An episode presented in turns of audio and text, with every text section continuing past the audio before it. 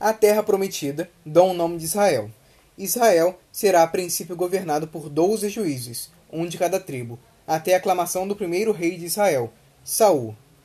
Saul, com o passar do tempo, se corrompe e Deus manda o profeta Samuel para escolher o próximo rei.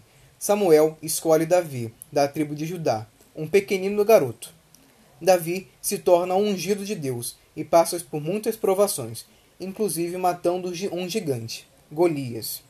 Pela sua coragem, Saul manda matá-lo, temendo perder o seu reino. Porém, ele é quem acaba morrendo.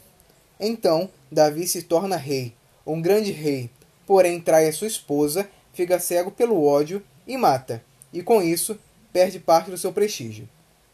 O filho de Davi, que assumirá o trono após sua morte, será Salomão. Salomão se torna o homem mais sábio que já andou sobre a terra.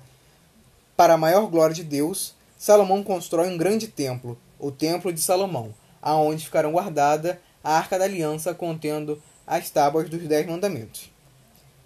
O filho que sucede Salomão no trono é Roboão, tirano, que acaba por dividir o reino de Israel em dois, Israel e Judá. Essa, essa divisão enfraquece o poder dos judeus, sendo a região constantemente invadida por babilônios, gregos e por fim romanos. Na invasão de Nabucodonosor, em 587 a.C., ocorre a primeira destruição do Templo de Salomão, que só será reconstruído na época de Jesus Cristo, quando a região será estará sob domínio romano na administração de Pôncio Pilatos.